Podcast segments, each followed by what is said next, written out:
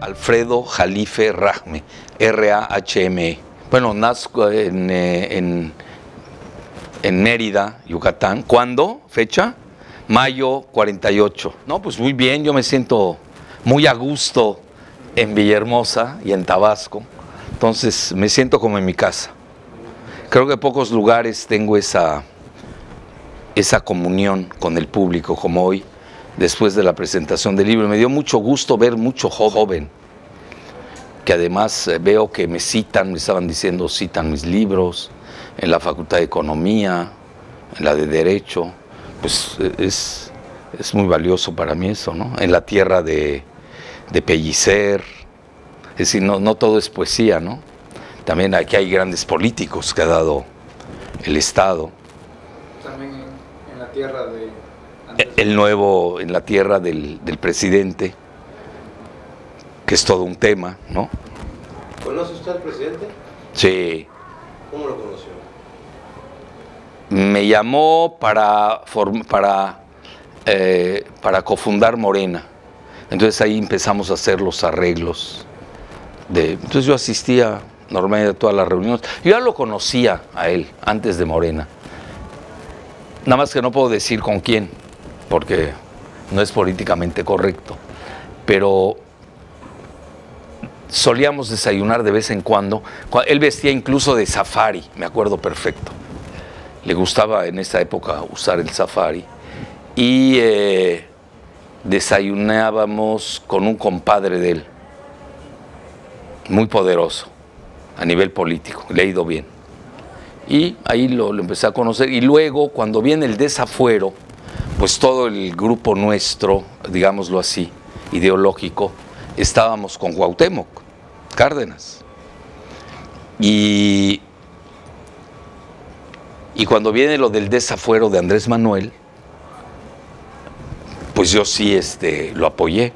Y lo, y lo fui a ver donde pasa la, la ruta del hospital famoso, que era con lo que se agarran para desaforarlo. Y ahí llegué, me vio muy cariñoso conmigo, nos abrazamos. Él es, eh, en ese sentido ha sido efusivo. Y eh, me acuerdo estaba el maestro Batis, era el procurador, era su procurador. Entonces igual, muy, muy cariñoso el maestro Batis. Y ahí empezó. Entonces me buscó para la, ah, notarizar el movimiento de, de Morena, no era partido. Curiosamente, en primera fila estaban eh, Dante y Monreal. De eso me acuerdo perfecto. Y yo realmente estaba en la última fila. Pero como había perdido, entre comillas, la, elección previa, creo que era como PRD, si no me equivoco, el, eh, ya la segunda elección hubo deserción, ¿eh? Es decir, de los, pongamos, 100 invitados, nada más fue la mitad. Y yo fui, pues yo me senté en la tercera fila. Entonces, lo que pasó, y esta anécdota sí la voy a contar porque vale la pena. Eh, a mí, eh, yo, le caía muy bien a la base de Morena, o el, el previo PRD. Y, y me llevé una ovación estruendosa. Antonio Hersenson, Juanita Gómez, Janet González, Enrique González Pedrero, Laura Gutiérrez López, Hugo Gutiérrez Vega, Rubí Guzmán Arrieta, Adolfo Gelmon, Dolores Heredia, David Ibarra, Alfredo Jalife, Asa Cristina Laurel. a tal grado que concluye el evento y Andrés Manuel corre hacia mí a decirme, ¿viste qué, qué ovación te llevaste? Y le dije, sí, pero menos que tú, porque tú eres el líder. Obviamente yo ya lo conocía a través de su comadre, que es la directora de la jornada. Yo soy escritor de la jornada. Me leía Carmen Lira. Eh, parece que no, pero él, lee mucho y sabe a quién leer, le gusta. En una ocasión un artículo que saqué sobre Transparencia Internacional, me basé en un artículo de Voltaire, de Red Voltaire, donde exhibían que son agentes de la CIA, tal cual. ¿eh? Entonces yo publiqué el libro y todo. Entonces había un evento sobre petróleo, eso nos unía mucho el petróleo. Yo defendía mucho el petróleo y pues es un petrolero nato, ¿no? Y, me acuerdo cuando llego al evento, me da la primera fila y me dice, oye, ¿qué golpiza les pusiste? Ese es una gente que sí me lee. Y recientemente Carmen Lira me acaba de decir que sí, que me lee mucho y le gusta, que se divierte conmigo. Porque el Andrés Manuel no es mucho de divertirse, pero eso es lo que me comentó su comadre.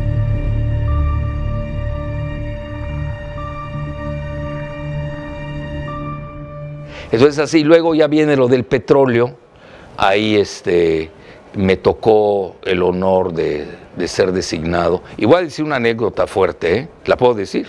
Bueno, de ser designado como orador en el Senado y eh, ya me nombró que yo fuera y ahí, venía, ahí vino el Via Crucis. Y desgraciadamente ahí empieza la animadversión que, que me tomó luego Sheinbaum, porque ella manejaba la, la lista de invitados y le tocaba pues de decir día, fecha y hora, ¿no? Todo lo que iba a pasar. Entonces, tal cual, ¿eh? Digo, pues, hay que ver los alcances de esta persona. Entonces le hablo, yo realmente la respetaba, yo nunca me metí con ella. Este, en las áreas de trabajo que organiza, nunca la vi brillar para nada. Ella al revés no era petrolera para nada. Ella era energía solar, eólica, nunca fue petrolera. Entonces a la hora de, de, que le hablo, oye, parece ser que yo estoy en la, en la lista, el presidente lo dijo, que yo iba como orador y todo. A ver, déjame ver, así, pesada como ella sola. Déjame ver. Y se puso a ver, oye, pues no vienes, me dice. Oye, pues qué raro, porque Andrés me dijo que sí venía yo. Pues no, no vienes. El boicot total. Entonces, bueno, pues ni modo, si no vengo. Ah, no, no, no, aquí ya apareciste. Es decir, me la hizo difícil. Algo tenía yo que no le gustaba, quizás porque sabía de más de petróleo que ella, ¿no? Que ella no estaba a favor del petróleo. Ahí fue mi primer encontronazo con ella. Pues yo no fui encontronazo, pues yo que yo ahí la padecí realmente. Y ya luego ya este, di mi, mi ponencia, eh, el presidente, bueno, el, líder de la oposición ese entonces me felicitó, gustó mucho mi ponencia. Muchos dicen que es un clásico de la defensa del petróleo. dólares el barril, un colosal flujo de caja que equivale a casi el 75% del Producto Interno Bruto Mundial actual. Nos encontramos en un nuevo orden geoenergético mundial. La demanda sustancial es dominada por China, India y aún por los mismos países del Medio Oriente, mientras los principales países de la OCDE y la OTAN han pasado a segundo término.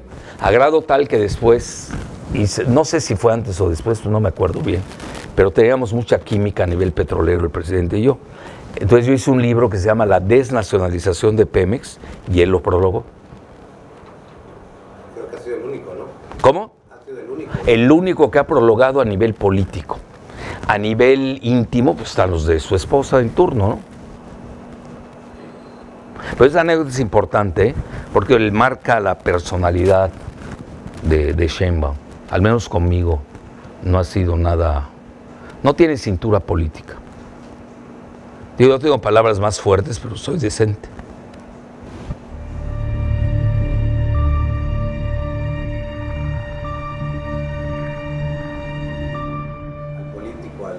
Sí. Lo tienes muy bien este analizado. Yo creo que sí. ¿Tú crees que para estas alturas ya tenga pensado... Sí. Yo no creo que él llegue. Yo aquí voy a, a, discrepar de muchos de los que escucho. Yo creo que él sí tiene programado, ve mediano y largo plazo, sabe muy bien por dónde tiene que ir su proyecto y sabe por dónde no tiene que ir su proyecto.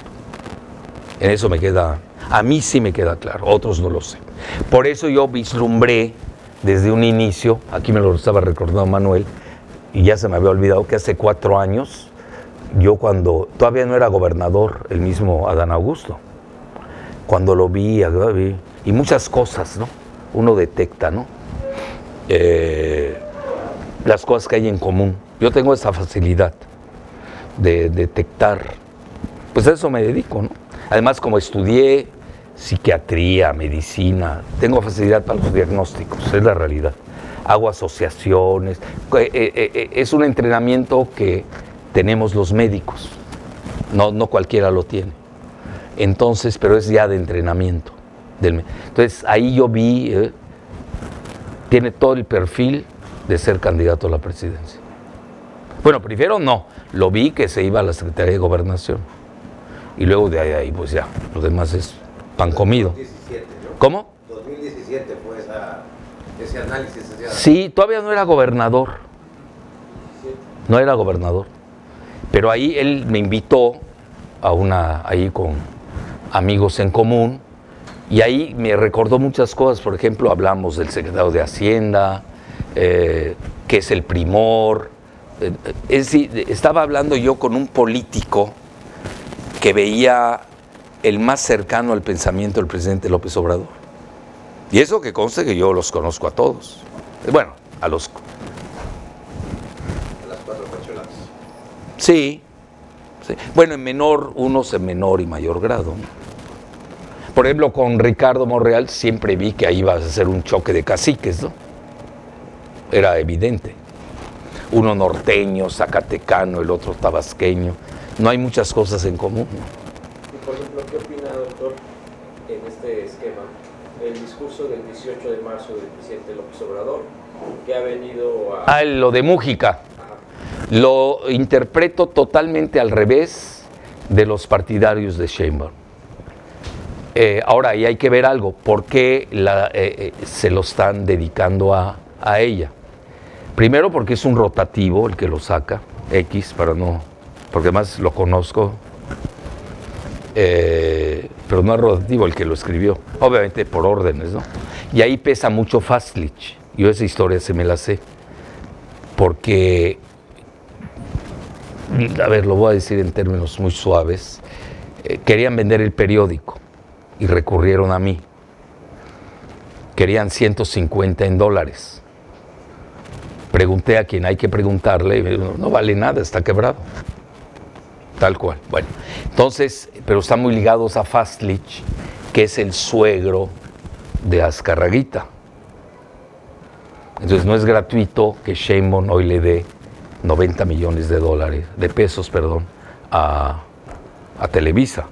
Y veamos el boicot que tiene Televisa con una de las tres corcholatas finalistas. Es muy obvio. Es- Se evidencia muy fácilmente. Y luego, eh, Código Magenta, igual, interpreta a su manera eh, favorable a Sheinbaum. Pero es muy visible eso. ¿Cuál es la razón? Ahí entra Tatiana Cloutier, que es empleadita de, de Alfonso Romo.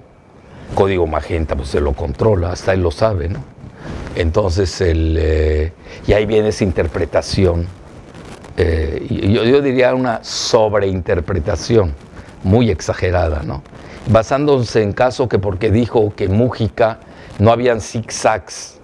Pues ¿quién dice que hay zigzags? Pues, el pensamiento del presidente es muy claro, ¿a dónde va? Yo hoy en, una entrevista que hice con Emanuel Sevilla, en telereportaje, comenté que hay cuatro pilares que yo sí le he detectado al presidente desde el punto de vista ideológico. No estoy personalizando. El primero es el antineoliberalismo. El segundo es la soberanía energética, que va del petróleo y el litio. Que lo del litio yo ahí tuve algo que ver, pero no lo puedo contar. El presidente tenía, lo estaban desinformando. Entonces yo recurrí por canales apropiados, pasé, porque le gustó un artículo que hice sobre la guerra del litio. Le gustó mucho. Entonces ahí el presidente cambia su percepción. Entonces, eh, es decir, hay, hay operaciones que uno hace en lo oscurito, ¿no? Que no se ven, pero esa es la realidad. Bueno, y tengo testigo de gran nivel para ese tema. Entonces ahí cuando viene lo de código magenta, que se agarran, que si no hay zigzag y todo, pues, son vaciladas esas. A ver, un político tabasqueño, cualquier político, les encanta el zigzag. Y más un beisbolista como el presidente, ¿no? Que te va a engañar con bola ensalivada, run, cambio de señales. El presidente tiene un pensamiento eh, muy, muy beisbolista. Entonces, eh, yo hasta en broma comento que si lo hubiera dirigido la Serie Mundial de Béisbol a, a nuestro equipo, hubiera ganado. Porque él tiene un timing perfecto. Es casi único. Entiende los tiempos como pocos. Por ejemplo, yo lo recuerdo, el, eh, eh, Adán Augusto iba de secretario de Gobernación para diciembre y se adelantó, si no me equivoco, a septiembre. Por algo los adelantó los tiempos. Y por eso Adán Augusto maneja mucho este término, los tiempos del Señor. Conoce muy bien el pensamiento, etc. Entonces, ¿por qué les conviene Sheinbaum al grupo Magenta de Alfonso Romo? A Tatiana Cloutier. Eso es importante verlo. La corren y al día siguiente va a visitar a, a, a Sheinbaum. Y me dejo, ahí lo dejo para no ahondar en a quién más visitó. Cuatro pilares, ¿no? Lo- sí, estoy en los cuatro pilares. No, pero aquí lo básico es la, eh, la interpretación de Mujica. Es decir, no va así, yo tengo otra interpretación, pero regreso a los cuatro. Me falta el tercero, que es el nacionalismo. Y el cuarto sería novedoso, eso lo empecé a ver hace cuatro meses, por ahí de noviembre lo empecé a ver, el humanismo mexicano. Yo estudié neurolingüística, eh, soy muy fijado en las palabras. Es decir, yo detecto de inmediato cuál es el origen, dónde viene, quiénes lo están pronunciando. Y una de las tres corcholatas está manejando también la palabra humanismo mexicano. Entonces, cuando me, me preguntaba hoy este Man- Emanuel Sevilla, entonces, ¿quién puede ser el favorito? Dije, es muy sencillo, si uno eh, lo ve desde el punto de vista conceptual, firme, y uno pone a cualquiera de las tres corcholatas, detecta uno quién cumple esos cuatro pilares. De la 4T, curiosamente. Son cuatro pilares y es la 4T.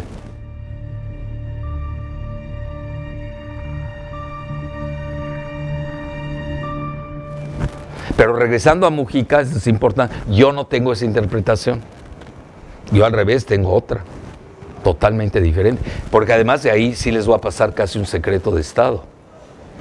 A mí el general Ignacio Beteta me dio sus memorias.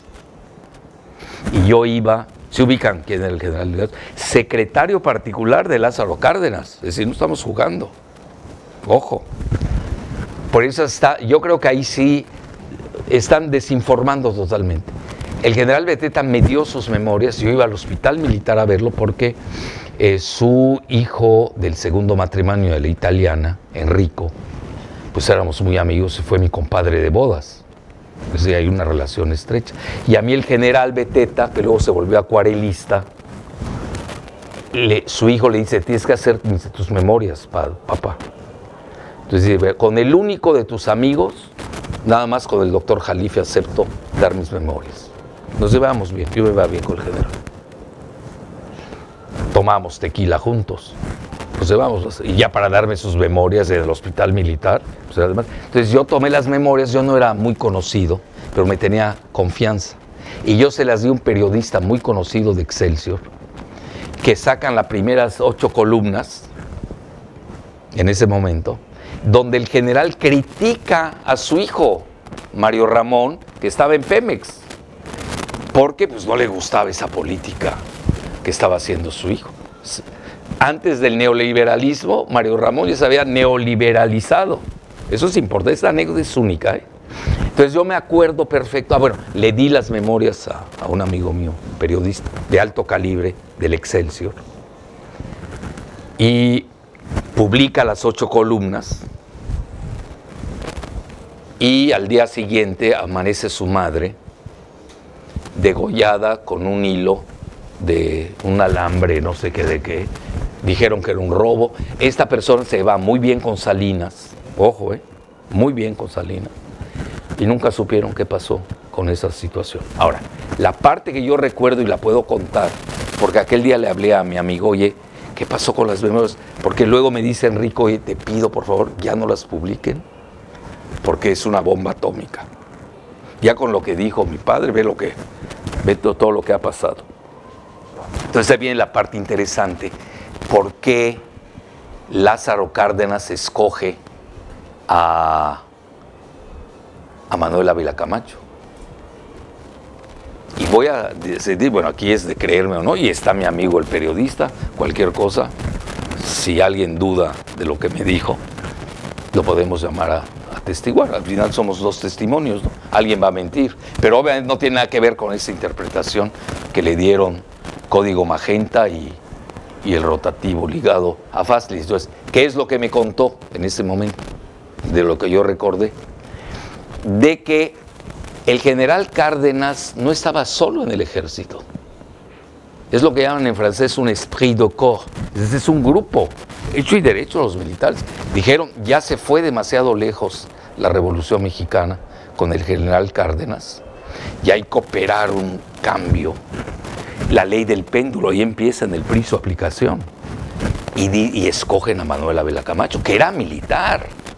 Es decir, no hay que perder de vista esa, que, que los militares en el cuarto sector del PRI, porque a veces se nos olvida toda esa situación. Los militares mismos decidieron y dijeron no, aunque él hubiera querido imponer a Mújica, no lo hubiera podido hacer Lázaro Cárdenas. Y esos son datos del general Beteta, que me los da a mí. Pero ahí viene lo principal. ¿Y cómo lo premian luego? Pues su hermano, Ramón Beteta, secretario de Hacienda. A lo que quiero llegar es de que eh, eh, no es válida esa interpretación. Ahí viene la ley del péndulo.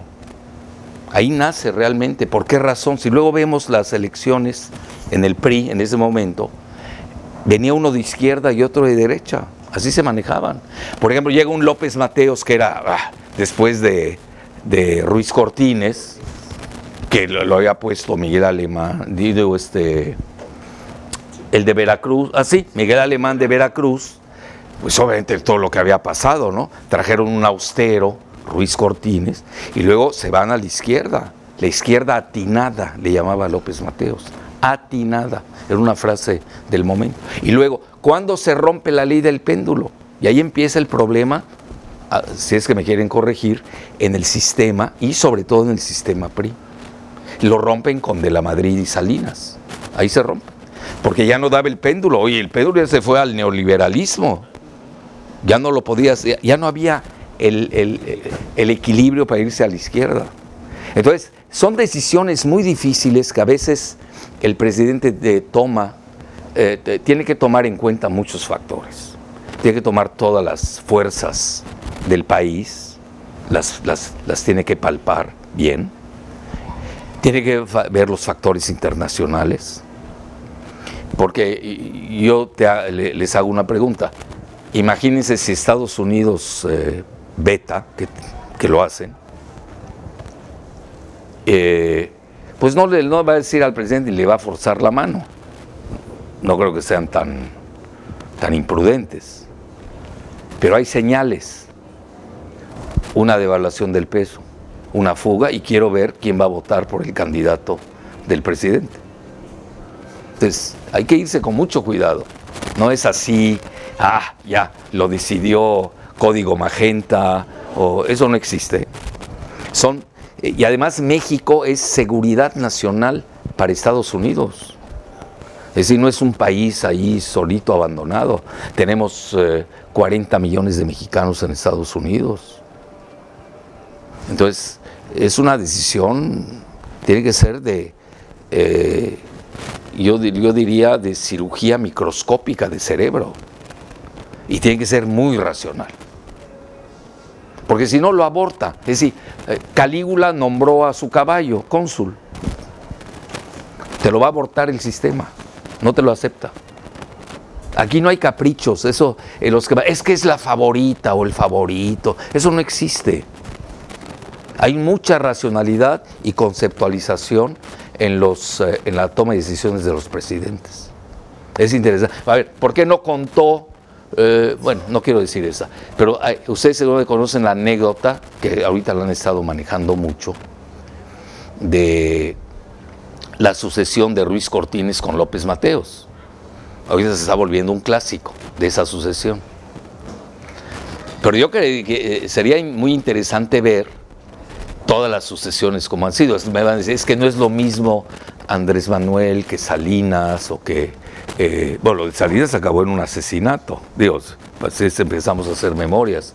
Y, y si nos vamos más atrás, la, la sucesión de De la Madrid, cómo se da, en qué circunstancias, con López Portillo. Ahí se manejaba igual una favorita, otro favorito. No, hay que tener mucho cuidado. La presidencia es el, el, eh, la selección del presidente en turno de su sucesor, o de quien quiere ser el sucesor, es, para a mi juicio, es el acto eh, sumum, supremo de su sexenio.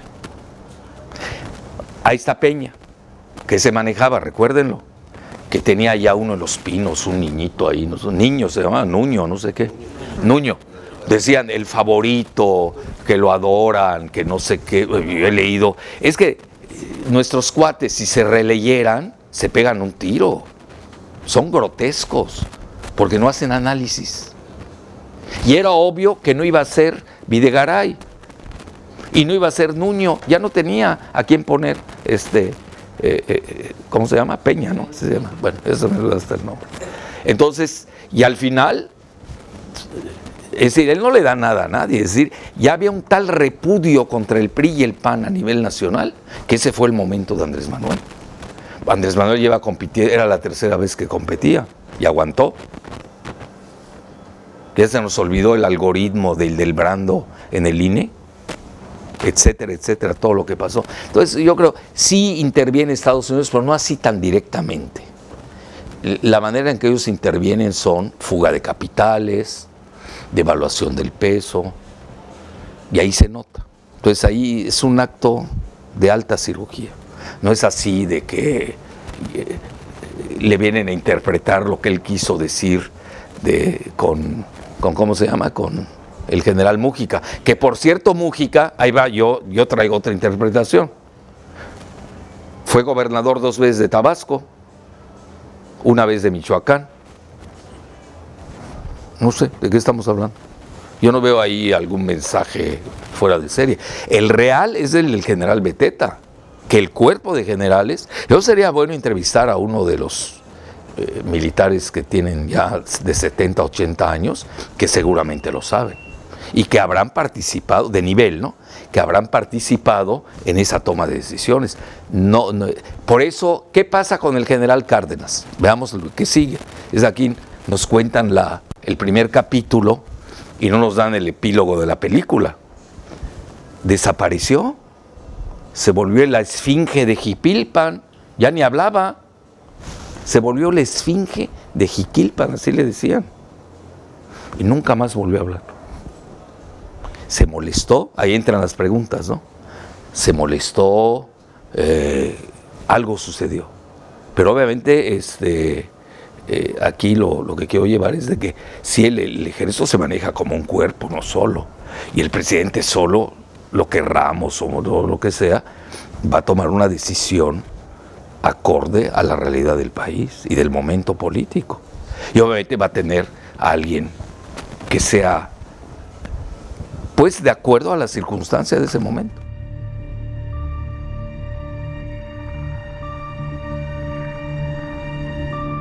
¿Por qué triple A? Ah, porque yo pongo doble A, que es Adán Augusto más AMLO. Esa es la, la fórmula ganadora. Y es la fórmula que... Sí, porque a ver, Ad- Adán Augusto es una persona conocida aquí, fue ha, ha recorrido, fue el primer senador de Morena, a veces se olvida, primer senador de Morena. Y eso que yo no conozco la biografía de Adán, ¿eh? Eh, pero lo poco que lo he seguido, pues naturalmente me doy cuenta. Son jugadas de Andrés Manuel. Yo, por ejemplo, conozco varias anécdotas de personajes de la política que el mismo Andrés decía, no renuncies ahora, aguántate. Juega muy, juega muy bien los tiempos. Eso es lo que yo quiero dejar claro. Es decir, él sabe que hay nueve innings y que hay un out final. Y lo va a jugar hasta el final. Así lo veo. Y sabe que hay relevo, ya hubo un relevo en gobernación. Así como hay pitcher abridor, tiene su cierre. Es interesante la mentalidad de... Yo, yo, yo, haría hasta un psicoanálisis de, de, del carácter beisbolista de Andrés Manuel. Así juega, no es una gente que te va... A veces, eh, mira, a, a veces te puede, te puede confundir. Sí, pero para eso, para interpretar bien a Andrés Manuel, mi muy humilde opinión, tiene uno que conocer varias cosas. Uno, ser tabasqueño. Sine qua. Si no eres tabasqueño, nunca vas a entender a Andrés Manuel. Ni siquiera un veracruzano, ni un campechano, ni un chapaneco. Tienes que ser tabasqueño. Él se forma aquí. Es su crisol. Esa es una. Dos. Tienes que saber de béisbol. Tienes que ver sus dos facetas, esa es mi opinión.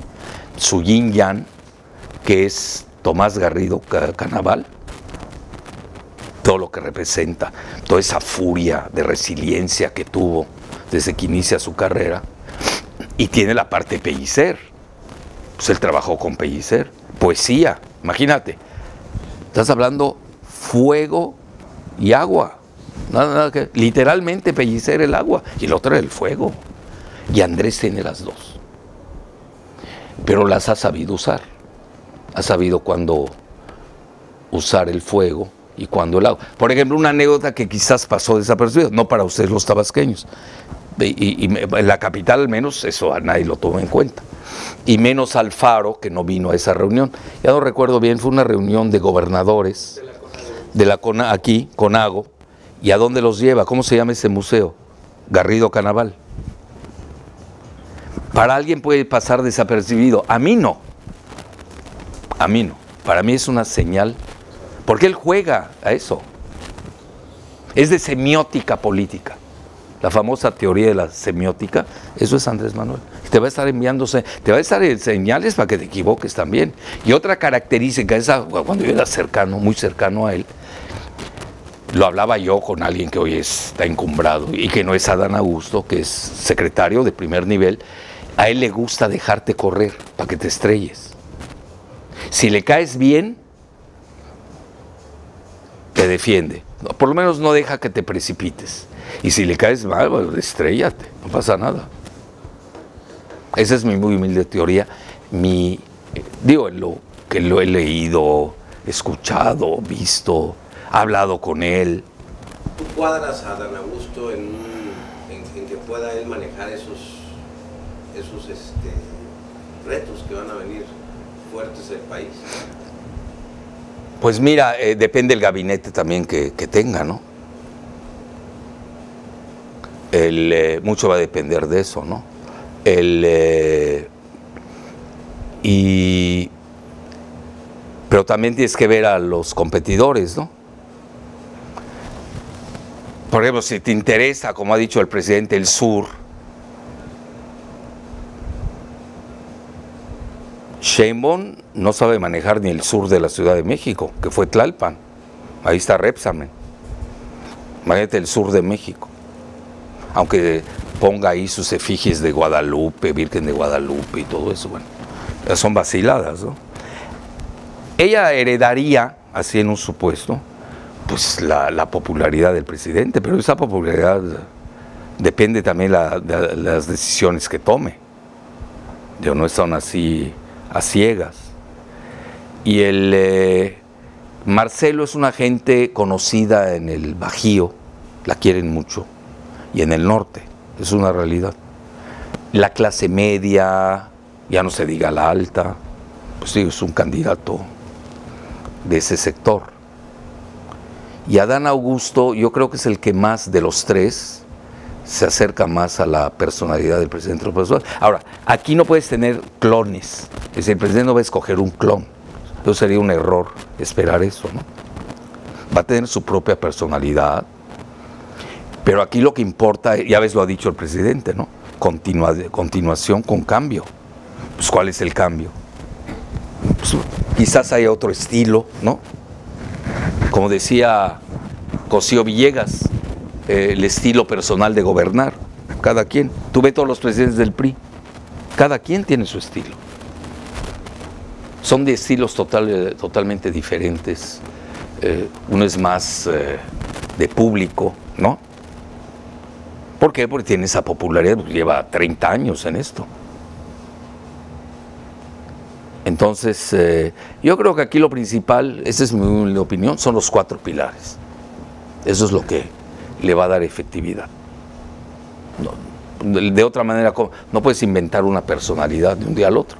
Hoy, por ejemplo, tú puedes preguntar del perfil de los tres finalistas. Cada quien tiene su propia personalidad. ¿Cuál es la personalidad que da este Adán Augusto? Mayor moderación, mayor juego político, eh, eh, saber maniobrar, ¿no? Todo lo que está haciendo en gobernación, que no está mal calificado. ¿Desde cuándo no teníamos un secretario de gobernación así? Y me voy hasta los panistas, ¿eh? Bueno, ahí hasta los mataban, ¿no? Ya ves que ahí mataron a, a dos. Por lo menos aquí no hemos visto eso, ¿no? Es decir, todas esas críticas cuando se lanzan en el vacío, cuando uno se pone a analizar, pues ves que no tienen sustento. Entonces, sí es un perfil propio. Ahora, él es una persona educada. Si tampoco estás hablando con un improvisado. ¿Cuál es el problema de Sheinbaum? Yo te lo digo así, sin animadversión. No tiene cintura política. No es culta. Si tú te pones a... ¿Tú ya leíste la tesis de Sheinbaum? La primera tesis de licenciatura. Me quedo con la de Yasmín Esquivel. Con eso te digo todo. ¿En serio? ¿Vela? Pues sí. ¿Qué? No puede ser. Era las leyes de la eh, termodinámica para llevar leña al campo. No es broma, googlealo. Te vas de espaldas, da vergüenza esa tesis. Yo creo que ha crecido demasiado para la poca cintura política que tiene.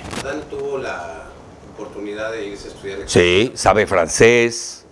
Es Francia educa- en lugar de Estados Unidos cuando estaba de moda. Era de moda Tabasco. Tabasco era la moda irse a, a Francia.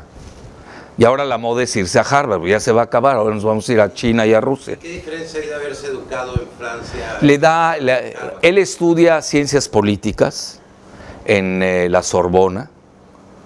Oye, no estás jugando. Es decir, ahí hay política teórica. Es decir, es, por, por eso me gusta lo de AAA. Bueno, yo lo que sé, eh, lo voy a decir, pues si me equivoco que me corrija él. El libro de cabecera de Andrés Manuel es El Príncipe de Maquiavelo. Era su obra clásica en ciencias políticas. Es un gran práctico de la política, nadie como él. Es genio de la política doméstica, así genio. Pero no es el... Bueno, igual Fidel Velázquez, yo me acuerdo, ¿no? Un lechero y sabía de política como nadie. La praxis la tenía, pero no era teórico. Adán sí, sí, por lo menos tiene los elementos para hacer teoría política, cosa que no tiene Sheinbaum, para nada. Y en ciencia tampoco es así una luminaria tampoco. Entonces, Marcelo todavía se salva, estudió RI en el Colegio de México, tiene formación, habla francés, habla inglés, pa, pa, pa. Adán Augusto pues, no canta mal las rancheras, tiene por lo menos las bases de la teoría política, que eso es bueno. Entonces sería una gran complementariedad las tres as, serían tres haces, ¿no? Me refiero a eso, la práctica política del que sabe, tiene el olfato único, hoy lleva 30 años recorriendo y luchando en el país. No, no, no son comparables, son caminos diferentes. Pero eso es lo que hay. ¿No? Yo no voy a inventar, no te voy a inventar un Alejandro el Magno, que ni lo hay en México. Estamos hablando con lo que está presente Y yo creo, pues, el que cumple los requisitos de los cuatro pilares. Por ejemplo, Sheinbaum no, A ver, ¿por qué no? porque ella es globalista. A ver, ¿cómo puedes tener que se esté financiando Soros y Bloomberg? Pues ya no entiendo nada de política internacional. Son globalistas. A ver, y te voy a hacer una pregunta a ti, va a ser al revés. ¿Por qué toda la gente que ataca a Andrés Manuel la apoya? No, pero todos la apoyan. ¿Por qué? Me faltó esa parte con lo de código magenta, porque ellos en sus cálculos, también hablamos con ellos. Es decir, yo no soy una gente aislada, encapsulada. Es la candidata preferida de ellos porque es con la única que ven posibilidad de que gane la oposición. Ah, esa también hay que verla. ¿Por qué crees que la apoya el Reforma? Ocho columnas ahí, este, encuestas infladas. A ver, tú que estás en redes, ¿a quién le va mejor en redes? No, a Dan. No, hombre, de a leguas. Y en TikTok, el primero es eh, Marcelo. Es- a Marcelo le gusta el TikTok. Le ha ido re bien en TikTok. Sí, de hecho, la única que controla es Twitter, porque a través de granjas de es donde hay. Ah, sí. No, pero en general redes, sí. Adán es el primero. Fíjate qué interesante. Pero además, ¿por qué? Tienes que ver qué tipo de red. Por ejemplo, si es TikTok, son los centennials. Yo no sé en qué le van a servir los centennials a Marcelo. No votan. Y si es eh, Facebook, pues no, yo ya, no entro en ninguna clasificación, tengo 75 años, pero los de 40 en adelante, 30, 40, 50 años, son facebookeros. Y los millennials son tuiteros. Es importante toda esa segmentación, porque a la hora empiezan a hacer sus cálculos, obviamente hay las encuestas impresas, bueno, están más maiceadas que nada, ¿no? Ahora sí que es un menú. Dime qué quieres y te pongo tu porcentaje. ¿De qué impuestos hay? Pues yo diría todas. No le voy a ninguna. La única que va a contar es la que tenga el presidente en ese momento.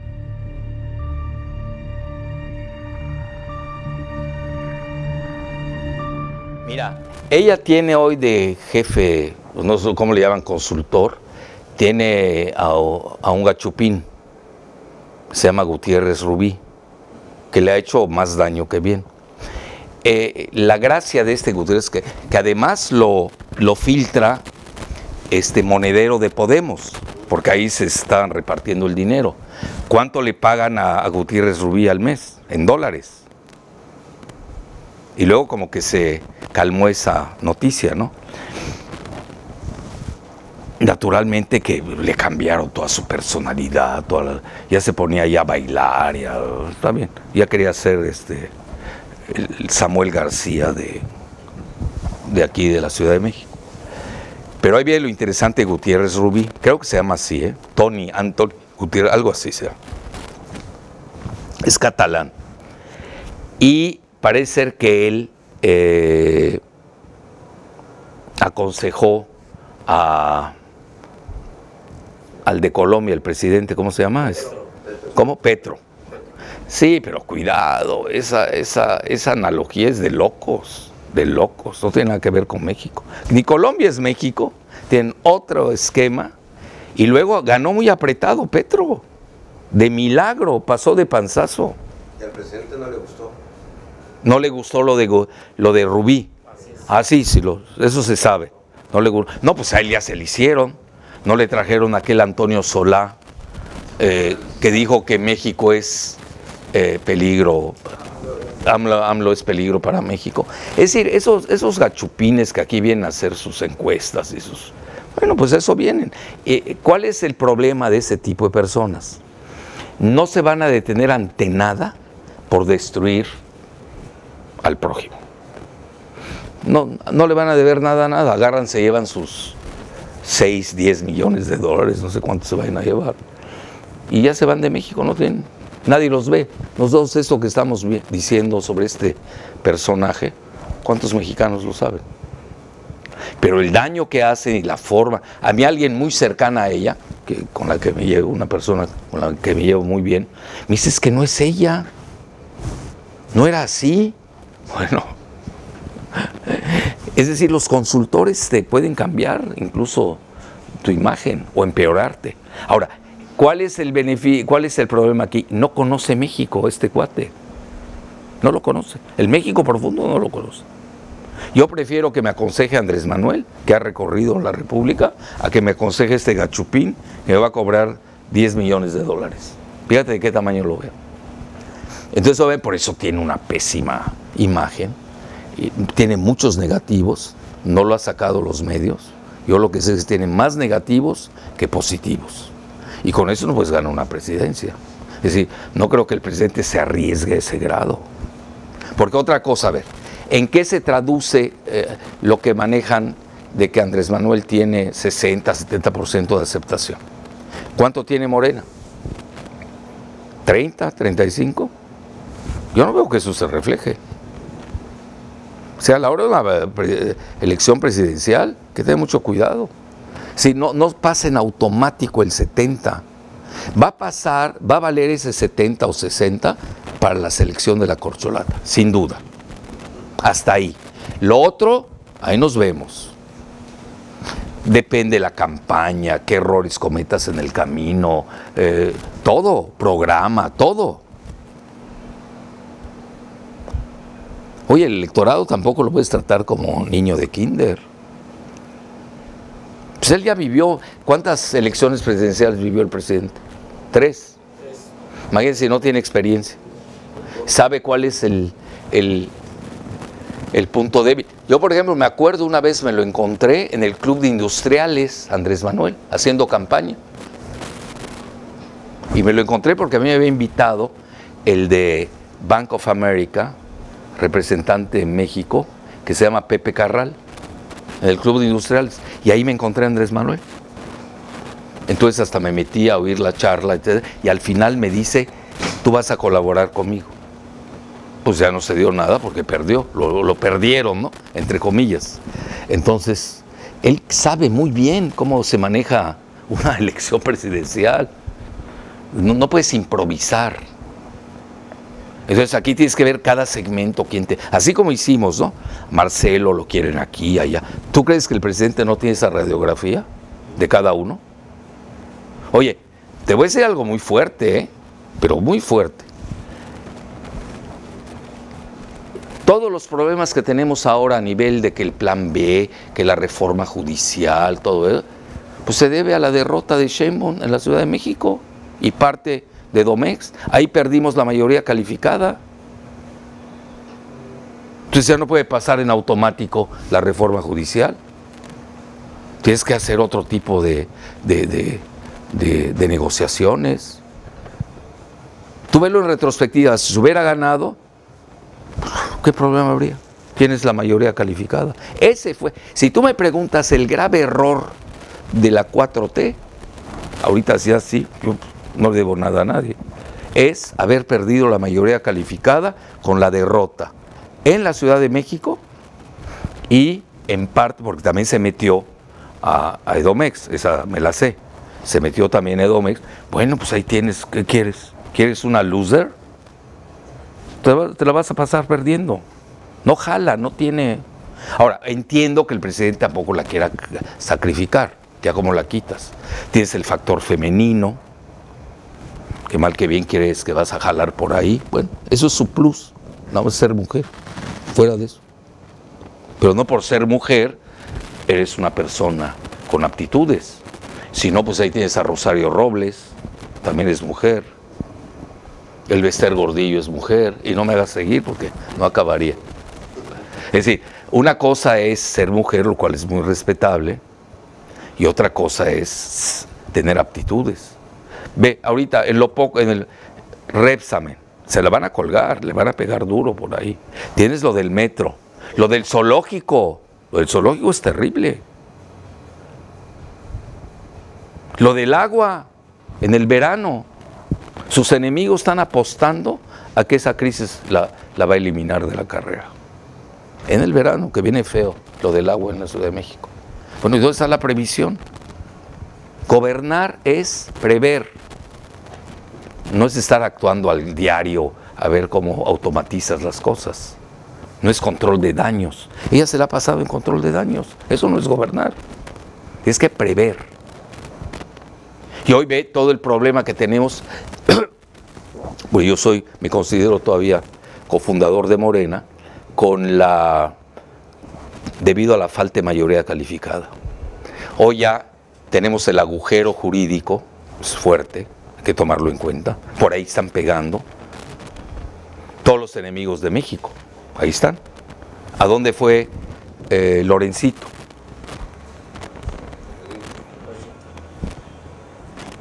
A ver a sus amos, ¿no? A ver a Guaidó. No, no a Guaidó, ¿cómo se llama? Almagro o Almugre, no sé cómo se llama. Y este es el Guaidó, el nuevo Guaidó mexica azteca es este eh, Lorencito, que, cuyo padre fue cofundador de Morena. Estuvimos juntos ahí, éramos colaboradores de la jornada.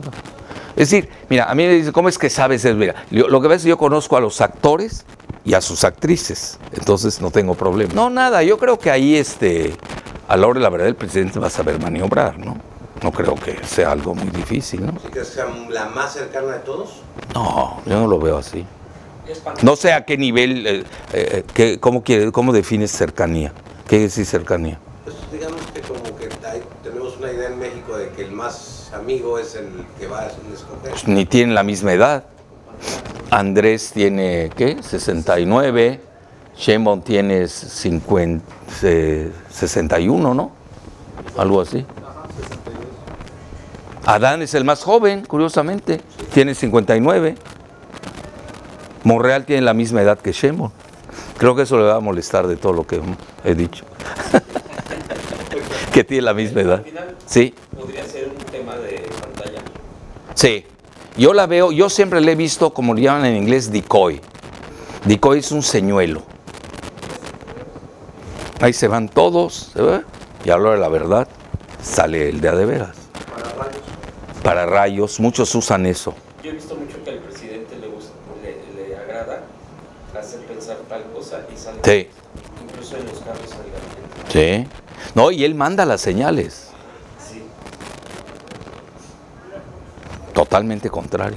Sí, es su estilo. Él, eh, es que él juega eso. Entonces, obviamente, la gente que no analiza, pues se confunde. No, aquí hay que analizar cada cosa. Por ejemplo, a ver, ahorita de todo lo que dijo en la, el 18 de marzo, todo el mundo se quedó con lo de Mújica. No todo el mundo, esos dos medios, ¿no? Y de ahí no lo sacas. ¿Por qué? Que Porque dijo no hay zigzag. Pues, si nadie maneja más el zigzag que él, él es el genio del zigzag. Pues que es un peje lagarto. Dime. Por favor.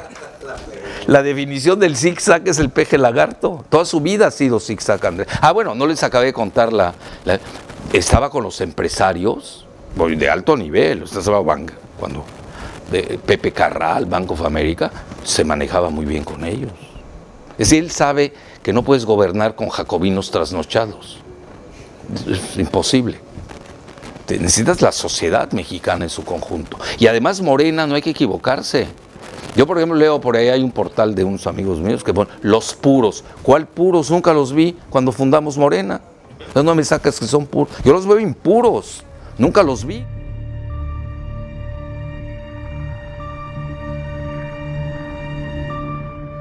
Sí. Eh, Adán como factor de unidad. Sí. Entre corcholatas, Marcelo, la base social de Marcelo eh, le tira mucho a Claudia. Y la base social de Claudia le tira el doble a Marcelo. Y también Adán. Y también a Adán. Sí, a todos, parejos. Pero cuando es Adán. Y a Monreal, el que se deje. Ella es la única, sola, impoluta, Sí, sí, sí, ya. sí. Pero, Inmaculada. pero cuando es Adán, todos ellos dicen, va. porque saben que está el presidente. Pero ni así puede, a veces el presidente no los puede calmar. Pues ve aquí en Tabasco, a May y a su hermano, José Ramiro, que vienen a sabotear y les tiene que decir, no me representan. ¿No lo dijo? Bueno, luego lo vimos, lo digo respetuosamente, que además son amigos míos, los tíos de la presidenta bueno, de la esposa del presidente, que chocan con Marcelo. Ahí tienen su pleito, yo no me meto en eso. Pero luego a la hora de la verdad el presidente dice, es conservadora. Se fue al meeting con Waldenberg. Oye, yo creo que allí hay que analizar bien. El presidente sí sabe, hasta donde yo lo per- percibo, sí sabe a dónde va y tiene rumbo. Tú me preguntas, eh, el petróleo va a pesar mucho, la decisión. Y el tema de petróleo se da. Bueno, por lo menos eh, nació en un lugar donde está una refinería, ¿no? Nació en el paraíso, nació en el paraíso. Eh, que así lo ha dicho el presidente, las mañaneras, el paraíso y, Eh, sí. y demás, el tiempo de sureste. Doctor, en el 24 no solo hay elecciones en México, sino también en Estados Unidos. Sí. Es muy probable que vuelvan los republicanos en Sí. Estados Unidos. Está, pues, DeSantis, Trump, supongamos, imaginemos que es Trump, un viejo conocido para México. ¿Quién de los tres cree usted que podría tener una mejor interlocución sin ser Sin duda, Adán Augusto. Así, ni lo pienso. ¿Por qué? Mira, con Sheinbaum ella la apoya, hay datos duros, ¿eh? ¿No? Eh, Soros y Bloomberg, hay aportaciones de dinero. Y luego ella trae la agenda de la energía verde que es Partido Demócrata. Y luego tiene, lo tengo que decir, la comunidad judía que es muy poderosa. Nos guste o no, es real eso. El, eh, pero hasta ahí.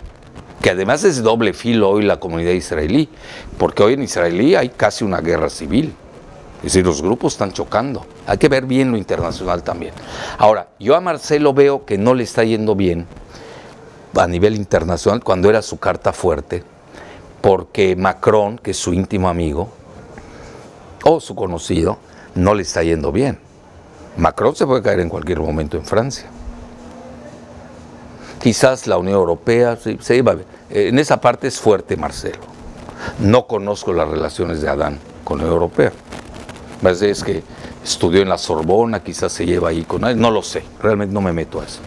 Y la parte de el Partido Demócrata con eh, Marcelo, Blinken ha dicho que son amigos, eso es real. ¿Qué ha servido? Al presidente le ha servido porque resuelve cosas, ¿no? Tienes interlocución, tenemos que tener excelentes relaciones con Estados Unidos, nos guste o no. Yo siempre he dicho, hoy lo comenté en el programa de, de Manuel Civilla, de que con Estados Unidos tenemos un matrimonio guadalupano católico. No te puedes divorciar. No hay manera. Perú se puede divorciar de México y no pasa nada. Pero nosotros, ¿cómo nos divorciamos de Estados Unidos? Y ellos de nosotros. tampoco pueden. No sé qué tanto cuando dices que vamos a hacer que los mexicanos voten con los republicanos. Ahí yo no estoy de acuerdo en meternos en la política interna de Estados Unidos, porque ya nos pegó también el demócrata. Entonces ahí nos van a pegar por igual todos. No hay que meterse en ese problema. Y ahí es donde veo la mayor, bueno, un ejemplo ese me lo sé. Un día hasta lo comenté con el mismo Manuel Civilla. Cuando era gobernador Adán Augusto, para que veas que uno se fije en cosas. Yo me fijo mucho en esas cosas. Eh, que dice, bueno, que- que- que sí. Landau, el embajador, con- yo me llevaba muy bien, fue el primero que vino a visitar, siendo embajador, a Tabasco. No, no. Te apostamos. Landau. Po- apostamos si quieres. Landau. Y al día siguiente vino el chino. ¿Por qué? ¿Tú crees lo que yo te estoy platicando? Estamos manejando el petróleo en Tabasco. ¿No lo saben los Estados Unidos y los chinos? Ese es Adán, es el hombre del petróleo. No nos equivoquemos. ¿Ya? ¿Ahí la dejamos? Ya. Muchas gracias.